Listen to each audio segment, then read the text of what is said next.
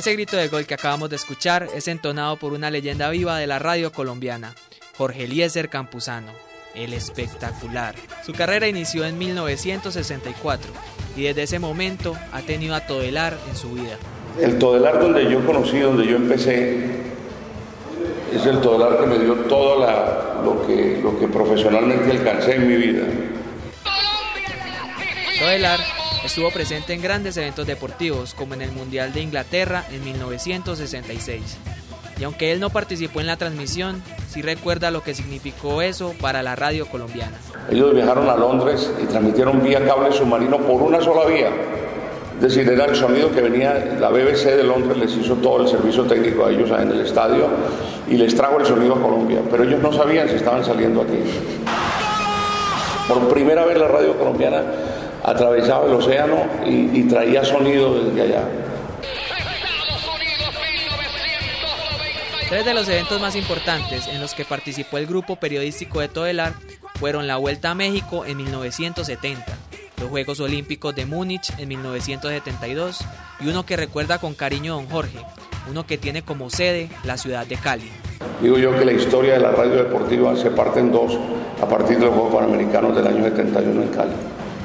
El, segundo día de los Juegos Panamericanos apareció un aviso en el periódico del espacio que decía increíble lo que está pasando en la radio en Colombia con, con ¡Espectacular! ¡Golazo! Era un solo radio en todo el país oyendo los temas de Todelar y todos éramos unos perfectos desconocidos, bueno, casi todos porque tenía, teníamos dos o tres grandes glorias de la radio como Joaquín Marino López, Fernando Franco, Alberto Díaz Mateo, pero el resto éramos un poco principiantes. Entre ellos Jaime Ortiz y yo, Jaime Ortiz Alvear y yo. Jorge Eliezer Campuzano ha pasado por las mejores emisoras de Colombia. Eso se debe de alguna manera a la gran escuela que fue Todelar para él y para sus colegas. A Todelar le llamaron como el gran combo de Puerto Rico, la universidad. En Todelar, el que no pasaba por Todelar no trabajaba en radio. En la época de las radionovelas, los mejores actores, radioactores colombianos estaban en Todelar los mejores eh, periodistas estaban en Todelar, el noticiero Todelar de Colombia era una fantasía. A sus 69 años, Jorge Eliezer Campuzano se lamenta por lo que le ha sucedido a la escuela de muchos de los más importantes periodistas que hoy tiene Colombia.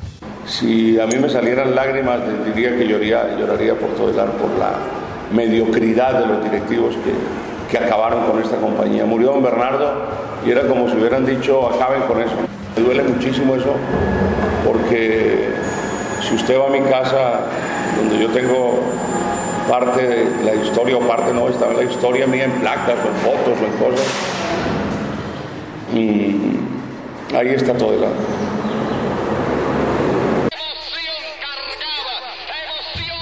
La radio suena alegría, a corazón y experiencia. Viejo pulmón que hoy en día en el gol hace presencia. Ese canto milagroso que dentro del arco encuentra su norte. Ese es Jorge Eliezer Campuzano. Esa es la voz del deporte.